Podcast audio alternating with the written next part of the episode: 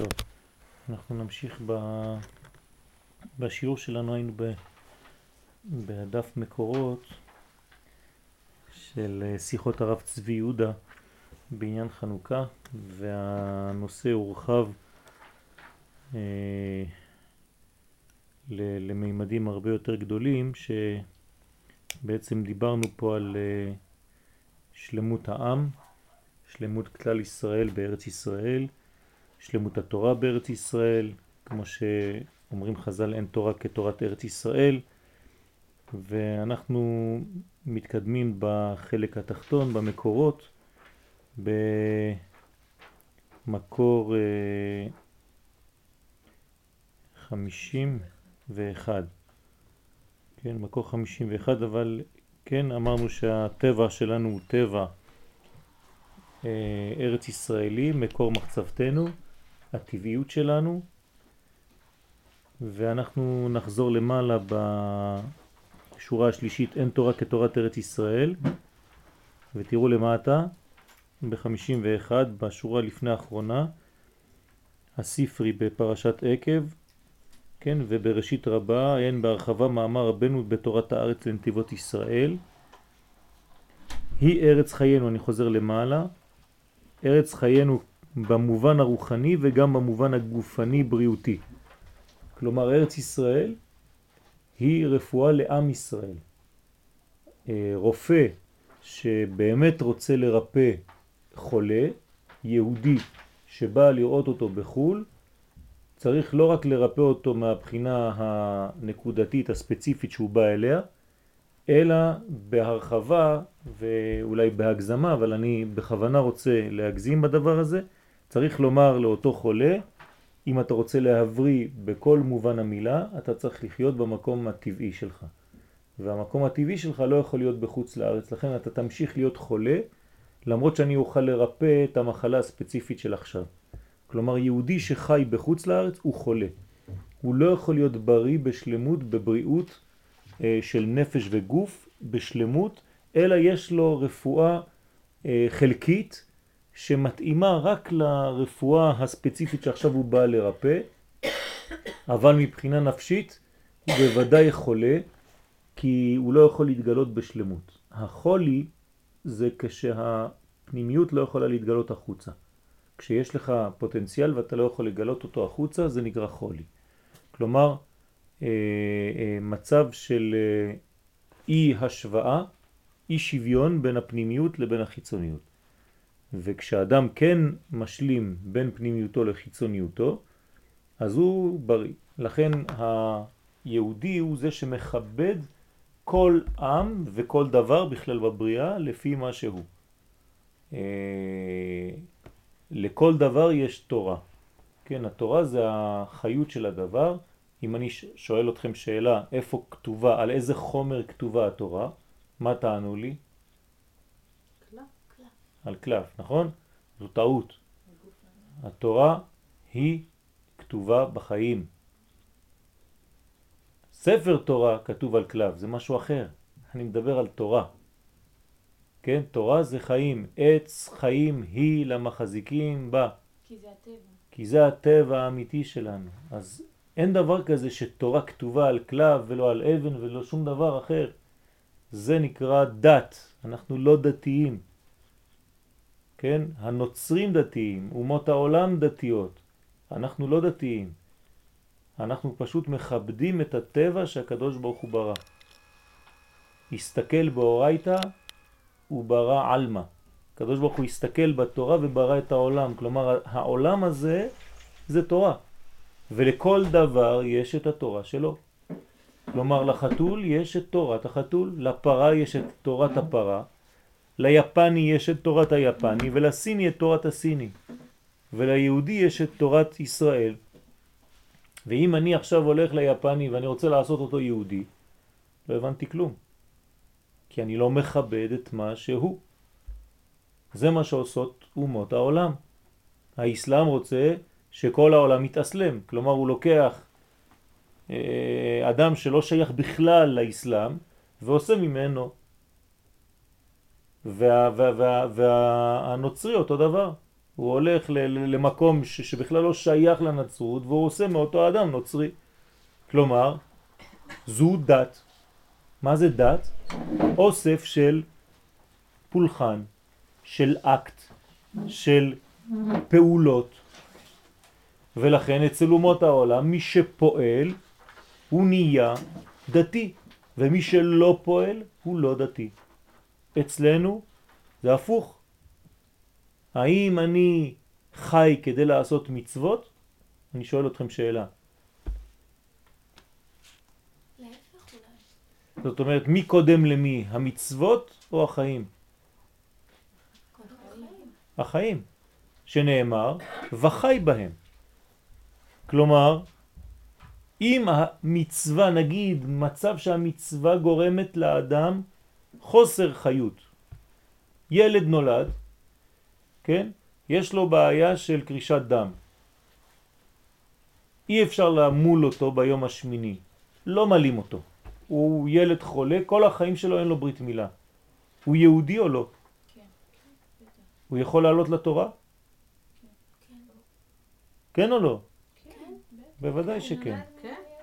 בוודאי שכן. זאת אומרת שהוא נולד יהודי בגלל שהאימא יהודייה, נקודה. אז לא המצוות יעשו אותו יהודי. הוא קודם כל יהודי, ובגלל שהוא יהודי הוא יכול לעשות מצוות.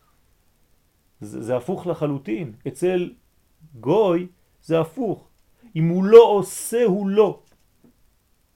הוא לא קיים בכלל כנוצרי, כמוסלמי וכו'. כלומר, רק אדם שעושה בפרקטיקה את הדברים, הוא נמצא במנגנון. עם ישראל זה לא ככה.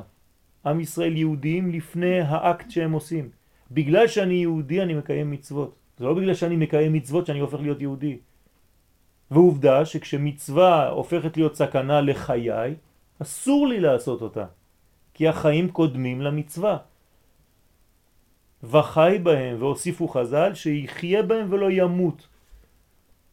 כלומר כל דבר שמכניס אותי לגדר של סכנה, אני אה, לא עושה את הדבר הזה.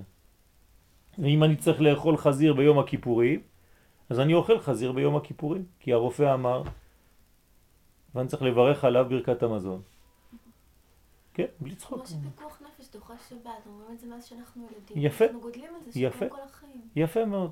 אבל אנחנו גודלים על זה, אבל כשאני שואל שאלה איפה כתובה התורה, קשה להבין. אז אנחנו חוזרים על אותו דפוס, על קלף, על אבן. לא, התורה זה החיים שלנו, וחי בהם.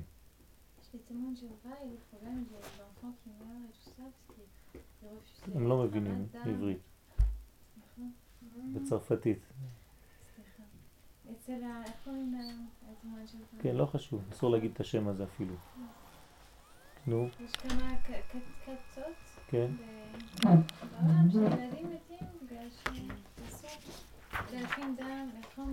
כן, כן, כן.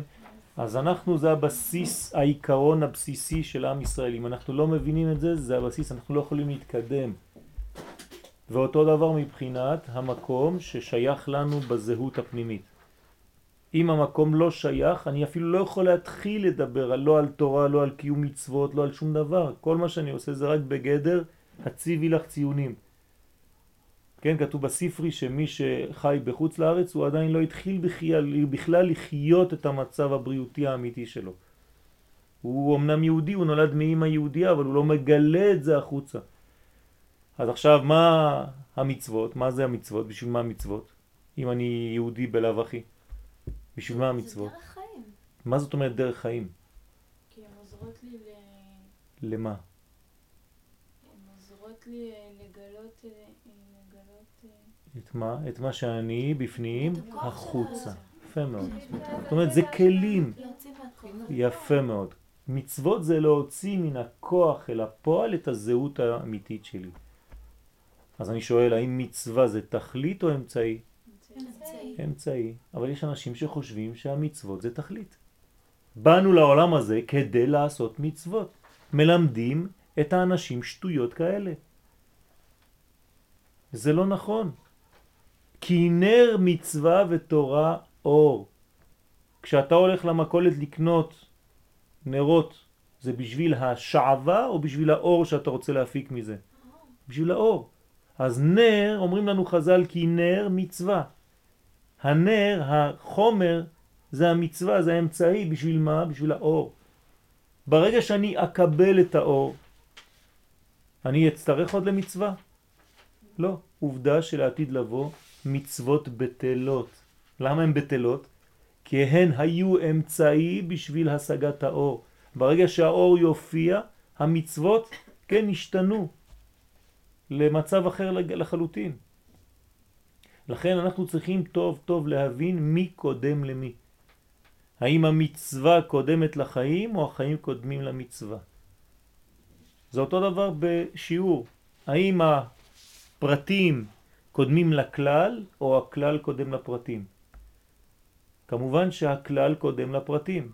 אם אני לא יודע מה זה הכלל, אני לא יכול להיכנס לפרטים. אם אני רואה שני יצורים אוכלים, עוסקים באכילה, בן אדם וקוף, ונגיד גם צמח, אז מה אני אומר, יש שלושה שאוכלים פה? אני לא יכול להגיד דבר כזה, כי אני צריך לדעת קודם כל מה הכלל. זה אדם, יש לו כלל של אדם. אני לא יכול לדבר על מה, מה משותף ביניהם, רק המילה, אכילה. אבל זה בכלל לא אותו עולם, זה בכלל לא אותו גובה, זה בכלל לא אותה אה, אה, אה, איכות. רק המילים דומות. אבל לא כל אחד מגיע לידע שלו, אחד דרך הפרט לכלל והשני מהכלל לפרט? לא. אנחנו... זו שונה פשוט אצל אנשים. זו, זו בעיה. כשה... הכלל קודם לפרטים. כלומר, הפרטים בעצם הם רק התפרטות של כלל. האם קרן שמש קיימת? האם זה קיים קרן שמש? זה סוג של אנרגיה. מה זאת אומרת? האם יש מציאות כזאת שנקראת קרן שמש? לא. מה לא? יש כוח, שנקרא. מציאות שנקראת שמש. נו, אבל אה, זה תולדה, זה כאילו... הקרן הוא התוצר שלה. יפה. מאוד. זאת אומרת, אם אני מוריד את. השמש, יש משהו? לא. כלום. זאת אומרת שהקרן לעולם לא הייתה קיימת ולעולם לא תהיה קיימת. לא בפני עצמה. בפני עצמה, אין דבר כזה, זה רק התפרטות של השמש הגדולה. אותו דבר בכל הדברים שאנחנו רואים פה. הכלל תמיד קודם לפרטים, אבל מכיוון שאין לנו את היכולת לראות את הכלל, אז דרך הפרט אני צריך להיות חכם. דרך הפרט שלי אני צריך להיות חכם, לעלות בקרן, לטפס לטפס ולראות שהיא בעצם שמש, זה לא משהו אחר. זה רק שמש שהתפרטה. הפכה להיות התפרטות, כן? אתם מבינות את מה שאני אומר או לא? כלומר, דרך הפריזמה שלי אני צריך להשיג את הכלל, אני עולה, עולה, עולה מהפרט לכיוון הכלל, אבל זה לא סותר, הכלל תמיד קודם לפרט. בסדר? זה כלל חשוב מאוד, ולכן עם ישראל, כשהוא חוזר לבחינה הכללית שלו, שיש לה גם מיקום בעולם הזה, אז הגילוי שלו הפנימי הרבה יותר קל. הוא הולך עם הזרם, כמו הנהר, אותו נהר גדול שזורם, ואנחנו פשוט עם סירה קטנה בתוך הזרם ומתקדמים עם הזרם הזה. זה החיים, הזרם הזה זה החיים. אנחנו בכיוון החיים. אז יהודי לעולם לא ילך לראות סיני כדי לעשות אותו יהודי. זה לא הבעיה שלו, הפוך. אני מכבד את הסיני כי הקדוש ברוך הוא ברא אותו סיני, אני רוצה שהוא יתגלה כסיני. זה משהו אחר. אני לא הולך לעשות את העבודה הזאת, לשכנע אותו להתגייר. למה? כי זה לא העבודה שלי, אני מכבד את מה שהוא. כמו שחתול, אני לא יניח לו תפילין. כי, כי אני צריך לכבד את הטבע של החתול ושל הכלב ושל הפרה ושל החמור. אבל אומות העולם שלא מבינות, כי הם דתות, אנחנו לא דת, הם דתיים, אז הם הולכים ועל ידי תעשה את מה שאני אומר לך, אתה תהיה כמוני. כלומר אצלם המצוות עושות את האדם. זה דבר שהוא טמבל, כן? זה אידיוטי, זה לחלוטין. זה לא אקט חיצוני שיעשה אותי. אני עושה את האקט הזה. דוגמה אחרת, קצת יותר מוחשי. למה אני נותן צדקה? כי יש לי מצווה לתת צדקה? כי אתה רוצה לעזור. זאת אומרת שאני צריך להפוך להיות אדם כל כך רגיש, שאני צריך להרגיש שנתינה צדקה זה, זה מה? זה חלק מהטבע האמיתי של האדם. אבל אם אני עושה מצוות צדקה בגלל שכתוב בשולחן ערוך שכל בוקר אני צריך לתת צדקה, זה צדקה? אז עשית אקט חיצוני, אבל אתה עוד לא השתנית בכלל בפנים, אין לך את המידה הזאת של המוסריות הפנימית שאתה התקדמת בה ואתה אפילו לא צריך לפתוח את הספר. אנחנו פותחים ספרים כי אנחנו לא טבעיים מספיק. אדם הראשון היה טבעי, אברהם אבינו היה טבעי, הוא לא צריך ספרים כדי לקיים פסח בזמנו ממש. מגיע ערב פסח, אין עדיין יהודים, אין עדיין יציאת מצרים, אין כלום, יש רק י"ד לחודש ניסן. אברהם אומר, היום זה פסח. מה, איזה פסח? מה, מאיפה? הטבע שלי מגלה לי שהיום יש פוטנציאל שנקרא פסח. לא בצורה שאנחנו מכירים אותה, כי עדיין אין יציאת מצרים, אין כלום. אבל יש יציאת מצרים בפוטנציאל, כלומר אפשרות בתאריך הזה לצאת ממצרים. בצורה אחרת, להשתחרר ממשהו. אדם טבעי לא צריך ספר כדי לדעת את זה. והדברים האלה הם הרבה פחות אה, אה, אה, בצורה כזאת פה בארץ ישראל מאשר בחו"ל. בחו"ל אם אתה לא עובד עם לוח שנה כל היום בכיס, אתה אבוד. כי אתה לא יודע מתי פסח, מתי סוכות, אתה צריך להסתכל כל רגע בתאריכים, כי אתה אבוד, כי אין כלום, כי כל המסביב הוא זר.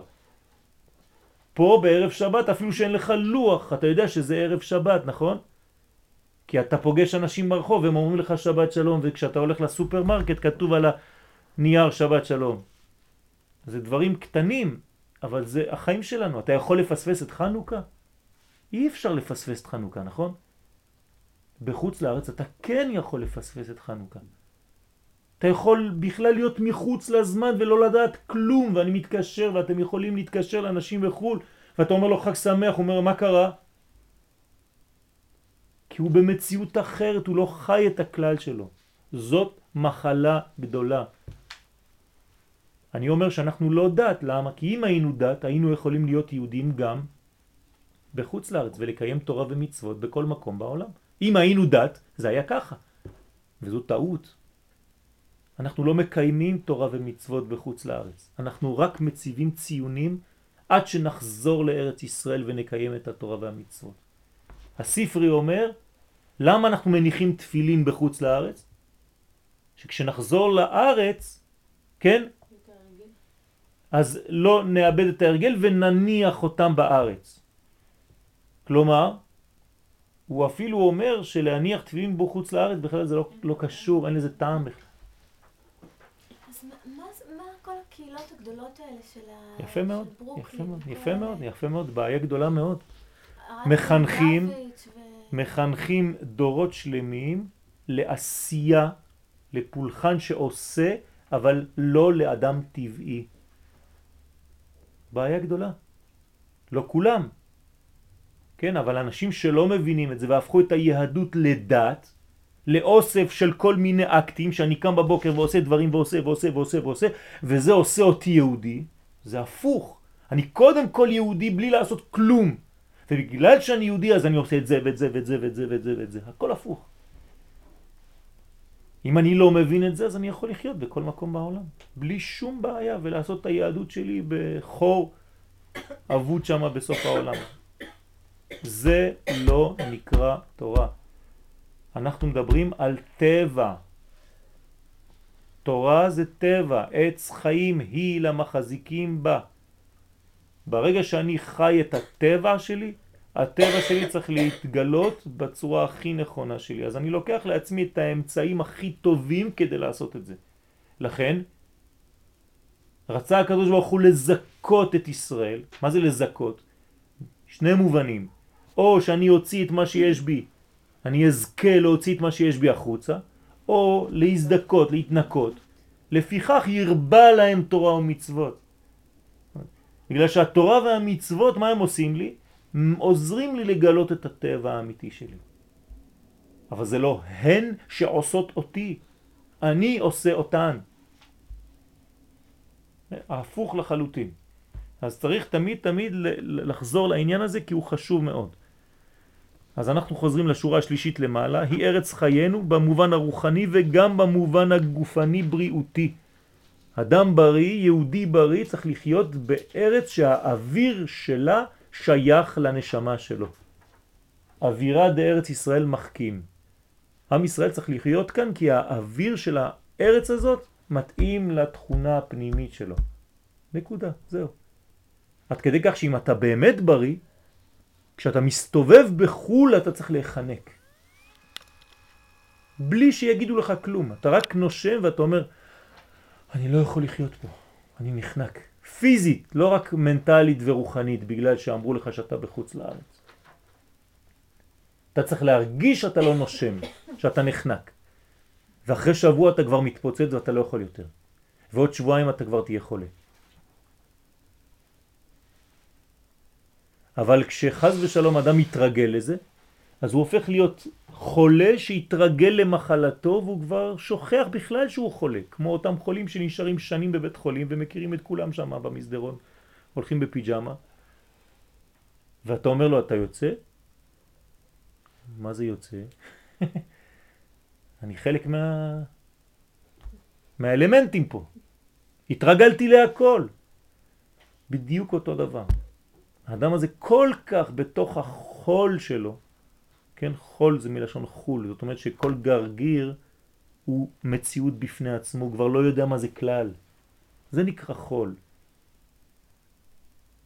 אז אתה לא יודע אפילו על, על מה אני מדבר בכלל. מי שיודע שהוא חולה זה כבר חצי נחמה. יש אנשים שלא יודעים שהם חולים בכלל, כי מחנכים אותם לתורה כזאת של פולחן. לעשות ולעשות ולעשות ולעשות ולעשות.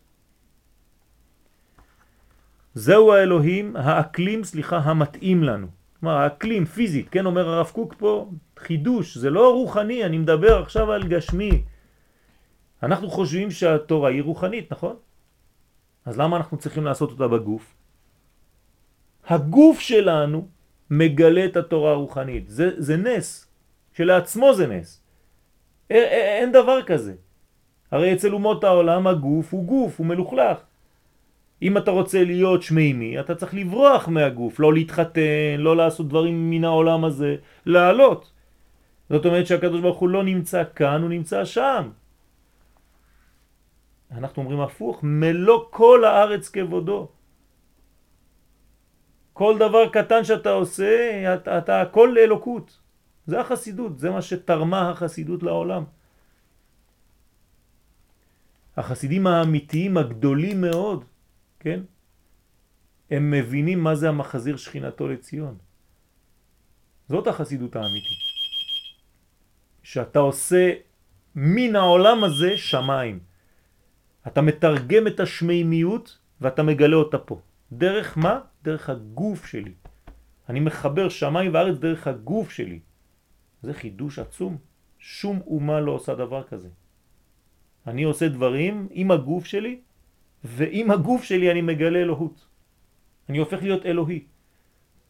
אין דבר כזה בשום אומה ושום דבר. כי זה הטבע האמיתי שלי. רופא מפורסם חקר ובירר שסיבת המחלות היהודיות המיוחדות היא מחמד שהגוף היהודי שייך לכאן, תשימו לב. התגלגלנו לאירופה, אבל אין זה שייך למבנה הגוף שלנו. אנחנו לא שייכים לשם. הוא לא מדבר על נשמה בינתיים, אפילו למבנה הגוף שלנו. וזה גורם לפעמים לסיבוכים, ובייחוד מחלות נפש. כלומר, אומר פה הרב שהאדם יהודי שחי בחו"ל הוא חולה נפש, הנפש שלו חולה. הבריאות והנורמליות שלנו מכל הבחינות ובכל המובנים היא פה. בארץ חיינו. תסתכלו מקור 52 למעלה בצד שמאל. בימי ילדותי היה רופא אחד בריגה בשם דוקטור שיינפלד, רופא עצבים, פסיכיאטר גדול, מפורסם מהגדולים. כשנסענו לארץ ישראל נזדמן להכיר אותו. הוא אמר לנו, אתם נוסעים לפלסטינה? אז קראו לארץ ישראל פלסטינה. דוקטור שיינפלד לא היה יהודי דתי, לא לאומי ולא ציוני. שום דבר, יהודי. נקודה. אין לחשוד בו בהשפעה של השקפות או מחשבות. הוא היה ידוע, לא היה דווקא מתבולל, אבל לא היה לו עניין מהצד הדתי של היהדות או לאומי של היהדות. הוא עסק במקצוע שלו בתור רופא, ולא התקש... לא התכחש ליהדות. הוא אמר, המדע הזה של טיפולים נפשיים כולל שטח גדול של סיבוכים ומחלות, אך מקובל ומפורסם אצל הרופאים שאומרים שיש מחלה יהודית. מה זה מחלה יהודית? הקמומיות בעצבים מיוחדת ליהודים. כלומר, חולי בעצבים שהוא רק ספציפית שייך ליהודים. הוא אמר, כשעמדתי על בירור תופעה זו, זאת אומרת שהוא למד את הדבר הזה, רופא גדול, שיש איזה קמת במעמקי הפסיכולוגיה שנשאר אצל היהודים, נשאר קמת, חשבתי שזה מפני שהפסיכופיזיולוגיה שלהם אינה יכולה להתבולל ולהתאים את עצמה של אל אוויר אחר שאינו אוויר ארץ ישראל. תשימו למה אומר רופא מומחה לפסיכיאטר. המחלה נובעת בגלל שהאדם הזה נושם אוויר אחר שהוא לא ארץ ישראלי. את זוכרת שנתתי את השיעור שם אצל האנשים? שם היו כמה אנשים קצת מהסוג אה, כן. החרדי mm. שהסתכלו עליי ככה, ולא, עוד לא קראתי את זה. ואמרתי שאם רוצים לרפא אדם באמת צריך לתת לו לנשום את האוויר ששייך לו. הנה, בכבוד, הרב קוק אומר את זה בפירוש. זאת מפני שאנחנו, ממשיך אותו רופא מומחה, היהודים איננו אירופאים. זה לא אנחנו. אנחנו אזייתים. האסייתים האלה, שיחת רבנו באורות ישראל מביא את העניין הזה שאנחנו שייכים למקום ספציפי בעולם ובכל המובנים פיזית ונפשית אנחנו שייכים רק לפה. תוציא אותנו מפה, אנחנו כבר בתהליך של מחלה. הלאה, אנחנו חוזרים למעלה. ארבע שורות לפני הסוף באמצע. בניגוד למצב של התקדמות והתעלות של מעלים בקודש ולא מורידים. יש ירידה מפני שגלינו מארצנו ונתרחקנו מעל אדמתנו. כשאנחנו מתרחקים מארץ ישראל אנחנו יורדים. זה לא סתם מילים, ירידה או עלייה. כשאתה יורד, אתה יורד בכל המובנים של המילה. אתה יורד לכיוון חז ושלום הפך מהחיים. כשאתה עולה, אתה עולה לכיוון החיים. ולכן אנחנו אומרים את זה במוסף של שלושה רגלים. אנחנו ממשיכים למעלה. ישנה הידרדרות פוליטית, אז עכשיו אנחנו לא מדברים רק על מחלה נפשית פרטית, כי זה החידוש של ארץ ישראל, זה שאנחנו הופכים להיות פה אומה, ואומה יש לה מדינה, ויש לה כללים, ויש לה חברה, ויש לה כלכלה, ויש לה ביטחון. כל זה גוף אחד שאם חלק חסר ממנו אז הגוף הזה חולה. ולכן בחוץ לארץ יש הידרדרות של הדברים האלה, כי היהודים כבר לא מתפקדים כאומה. אחד פרטי הוא רופא, אחד פרטי הוא יועץ ל, לראש הממשלה וכו'. הכל פרטי. אין פה בניין לאומי של גוף אחד שלם. אז יש הידרדרות פוליטית. הרי מה ההבדל בין הזמן שלנו לימות המשיח? אין בין העולם הזה לימות המשיח אלא מה מבדיל אותנו? אני אומר לכם עכשיו, האם הגאולה שלנו התחילה כן או לא? כן, למה אתם אומרים כן? כשכל היהודים יהיו בישראל. לא, זה... לא, לא כתוב ככה, יש לנו הלכה. הלכה ברמב"ם. שהמדינה נתן את הפירות? זה, זה הגמרא אומרת, אבל הרמב"ם שהוא הלכה. אני, אני לא מדבר על גמרא, אני מדבר על הלכה. מה? יפה מאוד. הרמב"ם אומר את זה, אין, אין. מה זה אין? מה מבדיל בין מה שלפני לבין ימות המשיח? רק דבר אחד. שעיבוד מלכויות בלבד.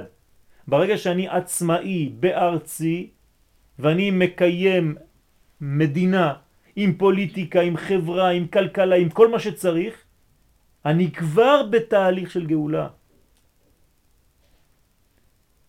זה, זה השינוי, פשוט מאוד. לא הגענו לגילוי משיח, אבל הצמיחה של הגאולה כבר התחילה ברגע שהפכנו להיות מדינה עצמאית. לכן אנחנו אומרים ראשית צמיחת גאולתנו. מלכות זה מלך, עדיין אין מלך. יש, יש מלך. תהליך. היו הרבה מלכים בעם ישראל שהיו רשעים. קראו להם מלכים. כן? כל מלכות היא מלכות. זה לא תלוי אם המלך הוא טוב או המלך לא טוב. ואפילו כשלא שייכים למשפחה של המלכות של דוד המלך, אפשר להיות מלך. עובדה, חנוכה. מתיתיהו בן יוחנן כהן גדול, מה הקשר למלכות? מה הם עשו? הפכו להיות מלכים. מה אומר הרמב"ם בהלכות חנוכה? והמלכות התחדשה 200 שנה בזכות זה. זה מלכות? זה מלך? מה זה? איפה עם ישראל בכלל? איפה כלום? לא חשוב. ירובעם בן נבט וכל המלכים שעשו הרבה הרבה הרבה דברים רעים לעם ישראל, קראו להם מלך? קראו להם מלך. כל שלטון נקרא מלכות. יכול להיות אפס, אבל הוא מלכות. הוא בניין. לא הגענו לשלב הסופי, אבל אנחנו בתהליך. לכן אסור לזלזל בשום שלב, כי מי שמזלזל בשלבים, הוא גם בעצם יזלזל תמיד בסוף, כי אין לו סוף. כי תמיד יש משהו עוד. כבר עמדנו על העניין הזה, אתם זוכרות?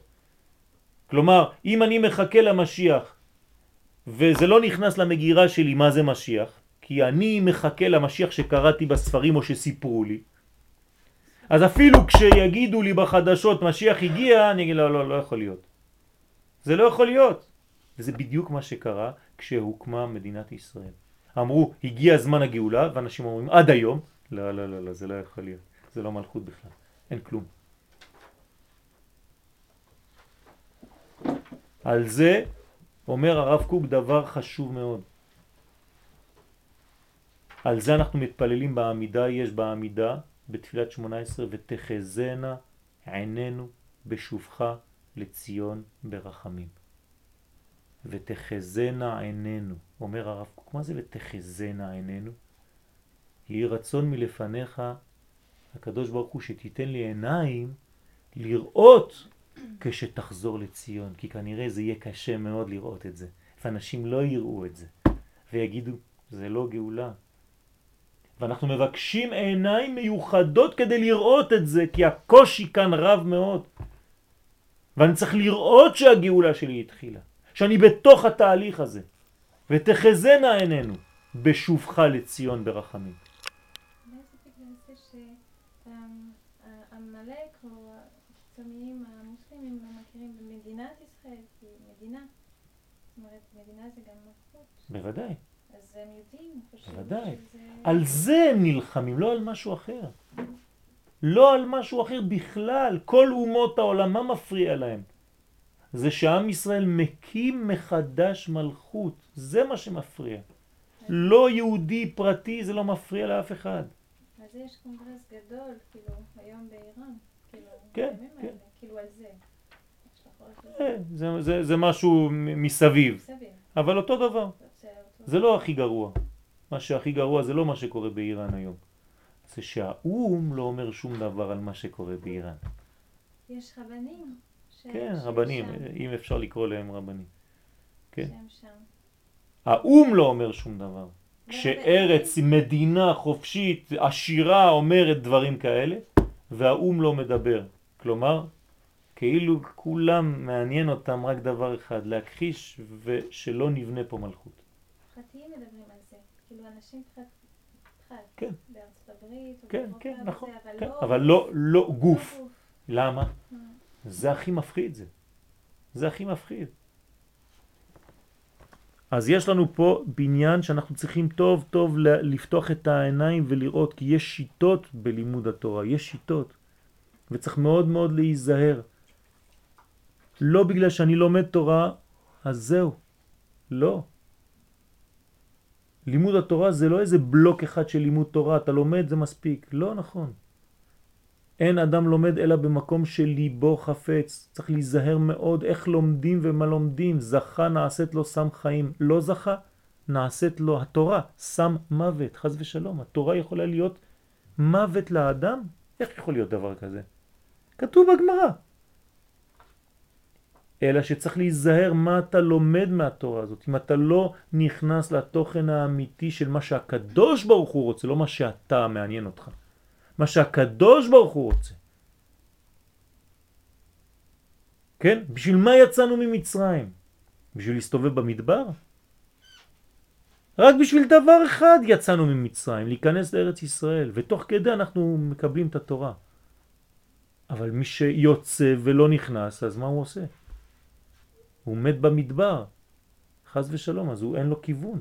מה זה יוון? עכשיו אנחנו נכנסים לחנוכה. היוונים, כן, הפילוסופיה אומרת שכל החיים הם בתנועה. זה נכון או לא? חיים זה תנועה, זה נכון או לא? כן. כן, זה בהחלט נכון. אז מה ההבדל? גם אנחנו אומרים שהחיים זה תנועה. מה ההבדל בינינו לבין היוונים? זה דק מאוד, תיזהרו. אתם יודעים מה זה יוונים? זה, זה חוכמה גדולה, יהודים לא נפלו סתם. לא, גם אנחנו בונים דברים על היגיון, אבל מה? מה ההבדל בין התנועה? הם הולכים אה, סחור סחור. יפה מאוד. אין כיוון. זה תנועה, אבל תנועה שאין לה כיוון. אז יגידו לך, כן, החיים זה תנועה, גם אתם אומרים אותו דבר, נכון. אבל אנחנו אומרים שיש כיוון לחיים, אתם לא, אתם סתם מסתובבים. ויש אנשים שמסתובבים כל החיים שלהם, העיקר שהם בתנועה, הם חושבים שהם חיים. זה לא חיים. תנועה בלי כיוון זה לא חיים. זה כאילו חיים, זה חושך, זה יוון. עם ישראל יש לו כיוון, ישראל זה ישר אל. אם הוא לא מתקדם בהליכה שלו, אז איך הוא יכול? אם אנחנו בתנועה, איך אנחנו מתקדמים? אז אנחנו גם מסתובבים, אבל בספירל. תמיד הולכים יותר עמוק. מי שלא מתקדם הוא מת. האדם זה תמיד יותר. האדם זה אותיות מאוד. כן? מה זה מאוד? יותר ממה שיש. כלומר, אם אתה בריא, אתה תמיד רוצה יותר. זה בריאות. זה טוב. אבל צריך להיזהר איך לבנות את זה. אבל המאוד הזה, והנה טוב מאוד, זה חיים, זה טוב. אני רק פותח נקודה אחת, תוך כדי. כשהקדוש ברוך הוא ברא את העולם, אחרי כל בריאה כתוב וירא אלוהים כי טוב. נכון? אז מאיפה יוצא הרע? אני שואל אתכם. אם כל מה שהקדוש ברוך הוא ברא זה טוב, למה יש רע? זה יוצא מהטוב. מה? מה זה יוצא מהטוב? מאת השם לא תצאנה הרעות. יש פסוק שזה הפוך. אין רע יוצא. אז איך? אני שואל אתכם, איך יש רע? מה זה יצר הרע? חלק מהטוב.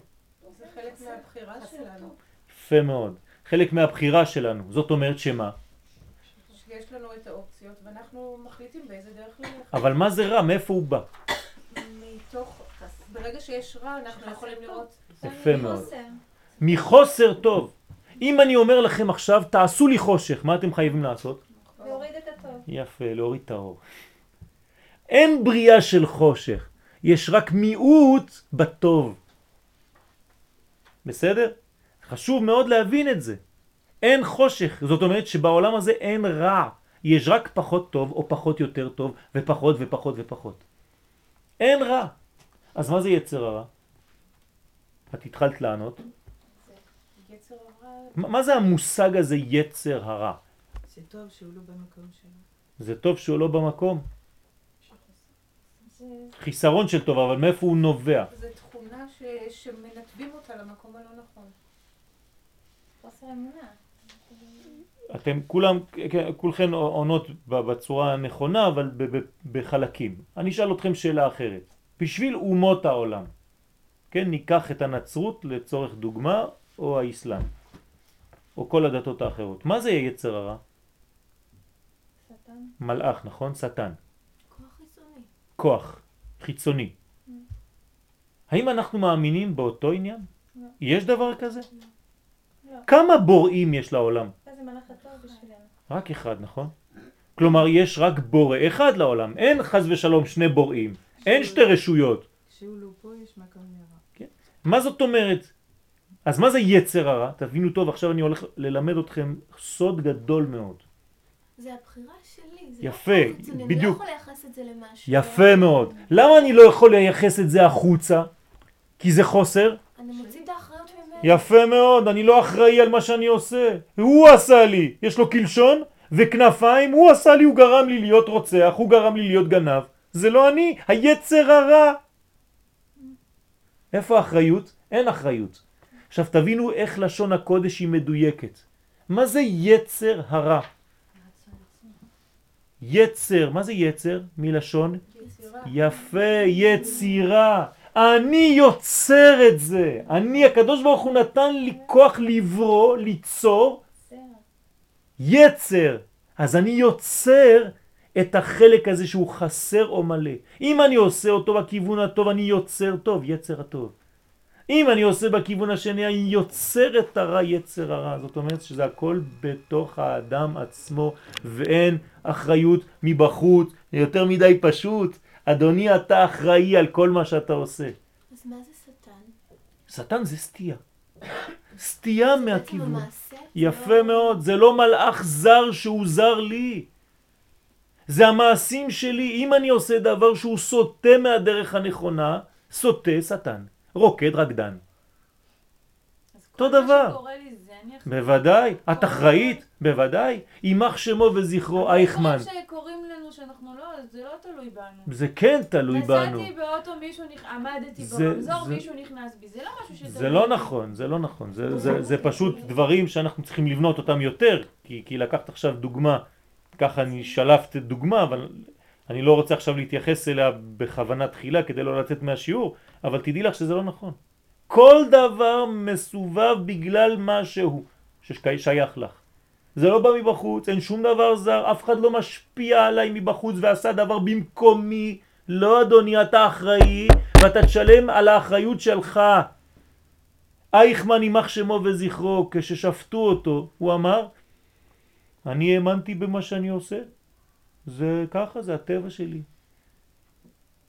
איך אפשר לדון ולשפוט אדם כזה? מה אמרנו לו? אדוני היקר, אנחנו שופטים אותך כבן אדם. אתה לא חיה. אם היית חיה, אז אנחנו לא יכולים לעשות לך שום דבר. מה, אני אכניס חתול לכלא? אבל אתה אדם, אבל בחרת להתנהג כמו חיה. זה משהו אחר. אני שופט אותך כאדם. עכשיו אני צריך לשרוף אותך כדי שהאדמה הזאת לא תיטמא מהקליפה שלך, אדוני. אז חתכנו אותו לחתיכות ושרפנו אותו וזרקנו אותו שלא יהיה קבור אפילו בארץ ישראל. למה? כי אנחנו צריכים לדון אותו כאדם. זה יותר מדי פשוט לדון אותו כמו חיה. הפוך, הוא אדם, הוא קלקל את המדרגה הזאת של אדם. וזה אחריות יהודית, אנחנו צריכים להבין את זה, זה סוד גדול. אסור לנו לברוח מהאחריות. כל מה שאנחנו אומרים הפוך מזה, שזה כוחות חיצוניים, שזה אותו אחד עם הקלשון שלו ועם הכל, לא יודע מה. כל זה זה נצרות, זה לא יהדות. מה אני אעשה? זה היצר הרע תקף אותי. הוא, הוא, נכנס בי, זה לא אני. אין דבר כזה, אדוני. אתה יוצר הרע, יצר הרע. ומה עם העין הרע? כן, אותו דבר, זה ראייה, זה, הש... זה, זה השלכות. זה גניבה. אפשר לגנוב עם העיניים. אפשר הכל לעשות עם העיניים, נכון? לא צריך לגעת אפילו. הכל, הכל אפשר לעשות עם העיניים. כן או לא? הרע, האם זה בא באמת מבחוץ, או אם זה... זה, זה תמיד. שניהם, זה, יש משהו, יש בוודאי. בוודאי שיש ריאקציה, ו- ויש חיבור בין הדברים, זה כמו לשון הרע. לשון הרע זה גם, גם זה שמדברים עליו הוא אשם. שלושה אשמים בלשון הרע. זה שמדבר זה ששומע וזה שעליו מדברים. למה? כי הוא גרם... כי הוא גרם שידברו עליו, זה לא סתם באוויר. כל הדברים יש להם חיבורים ואנחנו לא יכולים לברוח מאחריות. אדם שלא מקיים את מה שהוא ולא מגלה את מהותו, את זהותו, הוא משלם על זה כאדם. זאת אומרת, אנחנו נידונים כיהודים שהם שיא האדם. לא ידונו אותנו כמו אה, חיות. לא, אתה אדם אדוני, אתה החלטת, יצרת מדרגה לחיות כמו חתול, אבל אתה אדם. אז אדוני, אתה הולך לבית משפט כמו אדם. אבל בכל זאת אומרים שיש חיצוניים ויש... אה, אין דבר כזה, חיצוניים, כמו שאומרים הכל בידי שמיים, חוץ מיראת שמיים. אז מה בעצם, אז יראת שמיים זה בדיוק על מה שאנחנו מדברים. כן, בסדר, אבל אם אני אומרת שהכל בידי שמיים, אז הרי גם יש חלק בגורל שלי, ואני גם יכולה לשנות. בוודאי. בוודאי שאת- אז איפה פה האיזון? אז זה העניין, זה העניין שהאדם, כן, הוא משלב עולמות, וזה הסוד הגדול של היהדות. איך אין סוף מתלבש בסוף, ואני עם החלקים המאוד מאוד מוגבלים שלי, יכול לפעול בצורה כזאת כמו שאת שואלת. זה הסוד של היהדות. על זה אנחנו לומדים איך מחברים גוף ונשמה. זה נקרא מפליא לעשות. כשאנחנו יוצאים מהשירותים, אנחנו אומרים הוא מפליא לעשות. למה הוא מפליא לעשות? כי הוא מחבר דבר רוחני לדבר גשמי ואני לא מבין בכלל איך זה עובד. ועל זה צריך ללמוד, זה לימוד, זה תורה, אנחנו לומדים. לאט לאט, אבל לאט לאט מבינים ממה אנחנו בנויים, ממה אנחנו עשויים. אז נכון שיש לנו אחריות על כל דבר, אנחנו חלק מהדבר הזה. כן? נתקדם קצת. אז יש הידרדרות פוליטית, אמרנו, אנחנו שתי שורות לפני הסוף, רוחנית וקדושתית, כלומר יש פוליטית בלבול, רוחנית יש בלבול, ובקדושה כמובן יש בלבול, מפני זה יש הבחנת מדרגות בין ישעיהו שהיה לפני הגלות, ובין ירמיהו שהיה כבר בזמן הגלות. מה זאת אומרת? יש הבדל ביניהם, תשימו לב 54 בצד שמאל, במקורות, נבואת ישראל משולבת במלכות ישראל. מה זאת אומרת? מי יכול להסביר לי? שתמיד, תמיד, תמיד, כשאנחנו מגיעים. יפה מאוד, באותו זמן שהמלכות מתחילה להופיע, מופיע נביא. לכן אנחנו עוד לא הת- התקדמנו עד כדי מלכות שלמה, כי מה חסר לנו עכשיו? נביא. נביא. כשיבוא נביא, המלכות תהיה מלכות אמיתית לכל דבר. נגמר. אנחנו חייבים נביא. עכשיו, כשאין נביא, מה אומר הרמב"ם? כמו היום נגיד. לפי זה השיטה שאמרתי מקודם היא לא טובה, נכון? כי אם למשל מדינת ישראל, ממשלת ישראל, אין נביא היום, אז זה לא מלך. נכון? מה אומר הרמב"ם? לא. כשאין נביא, מי זה הנביא? עם ישראל. עם ישראל תופס את המדרגה של הנבואה. זה נקרא נבואה. יש המון נביאים. כן, אבל זה נקרא נבואה, אנחנו כולנו נביאים. אבל בשורש, בפוטנציאל. כן? כלומר, עם ישראל שעושה את מה שהוא עושה, זה נקרא נבואה. אנחנו לא מתבלבלים. וזה גם כן סוד בפני עצמו. כלומר, עם ישראל חוזר לארץ, זה נבואה. איך הוא עושה את זה? עם ישראל בונה כבישים, בונה בתים, מתקדם, ואתה שואל איך זה מתקדם בכלל. כל זה נקרא נבואה. כלומר, הנבואה עברה מהאדם הנביא לעם. בזמן שעוד לא יופיע הנביא. ברגע שיופיע הנביא הזה, אז יהיה עוד גילוי. כלומר, הקודש מגיע אלינו מלמעלה. אנחנו לא יכולים להמציא קודש. הקודש בא אלינו. אני לא הולך לקודש, הקודש בא אליי. מישהו יכול ללכת לקודש? יכול לגלות קודש. זאת אומרת, זה בא אליי. אני רק מגלה. אבל אני לא. יכול ללכת לקודש? זה קיים, ואני מגלה. זה מה שאני אומר. לא, זה לא מה שאתה אומר, אתה אומר, הקודש בא אליי. בוודאי. אם הוא לא היה בא אליי, לא הייתי יכול לגלות. הוא עובר דרכי. הוא עובר דרכי. הוא עובר דרכי, כן או לא?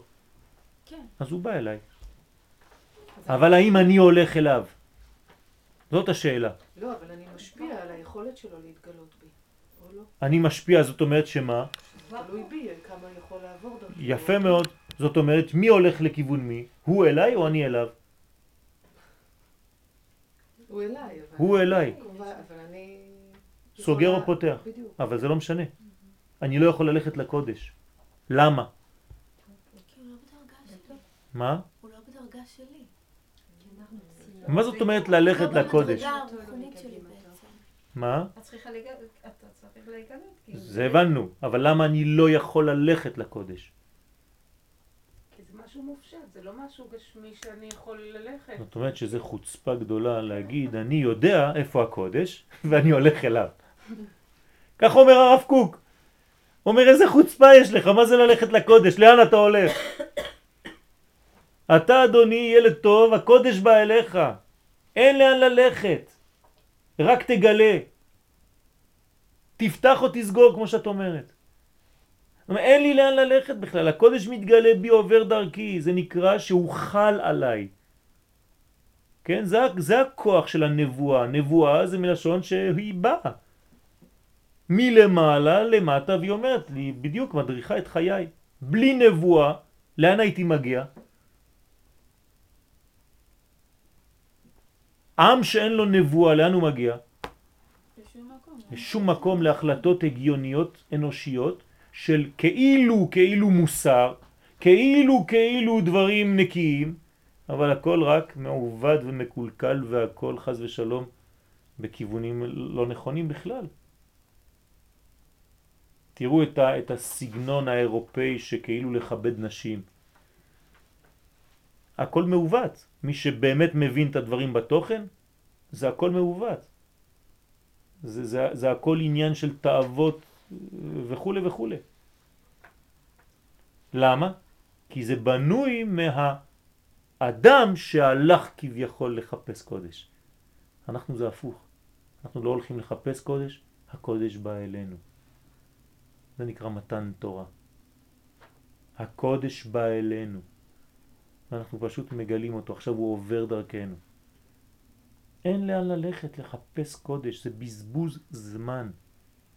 הקודש כבר הופיע. אתה רק צריך לדעת מה הוא רוצה ממך, איך הוא רוצה שתגלה את זה, זהו. אתם, אתם שמים לב שאנחנו עושים פה ניקיון. השיעורים האלה של אמונה זה ניקיון בכל המושגים שבלבלו לנו את המוח במשך אלפיים שנה. זה לימוד אמונה. פשוט בלבלו לנו את הראש בנצרות ובכל מיני שיטות חיצוניות שהן בכלל לא הזהות שלנו. ואנחנו נפלנו לתוך העניין הזה בצורה טבעית. כי אנחנו לא מבינים, אנחנו כבר לא עושים את ההבדלים. כן, אז מה זה יהודי? זה אדם שעושה תורה. כשהגעתי לצרפת, הייתי בגיל 14, לא הייתה לי כיפה על הראש, נכנסתי לבית ספר יהודי, רשמו אותי לבית ספר יהודי, ראיתי שני ילדים קטנים בגיל שלי, אומרים אחד לשני, הוא לא יהודי. למה? כי לא הייתה לי כיפה. כי מה זה יהודי בשביל ילד דתי? זה אדם שיש לו כיפה. בלי כיפה הוא לא יהודי, השם ישמור. תראו איזה עיוות, איזה בלבול מוח. אבל הבעיה שיש הרבה אנשים. יפה מאוד. אז בגלל זה אנחנו לומדים כדי לחזור. ולמה אנחנו לומדים את זה כדי לחזור?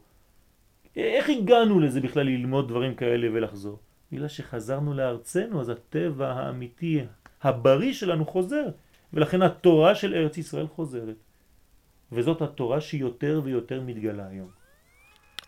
זהו, זה פשוט מאוד. אבל זה לוקח זמן, לא חשוב. חלק מהעבודה. ולכן כל מי שלומד חייב גם כן ללמד, להפיץ את זה, להמשיך את זה. לא רק לבוא ולקבל, אלא להמשיך להשפיע את הדברים האלה וללמד את הסגנון הזה ואת הדיבור הזה ואת הגישה הזאת לחיים. כי בלי זה, אז יש מלמד ויש 200 לומדים, נו אז מה? זה לא עובד ככה. הרי אנחנו צריכים להפיץ את התורה הזאת, לגלות אותה, כי זה הטבע האמיתי שלנו, וכשיש לך דבר טוב, אתה רוצה לחלק אותו, נכון? ככה צריך להיות אדם נורמלי, שכשיש לו דבר טוב הוא רוצה להגיד אותו. גם כשיש לך שמועה טובה אתה רוצה מיד לספר את זה למישהו, להרים טלפון, נכון? אז אותו דבר בדברים טובים.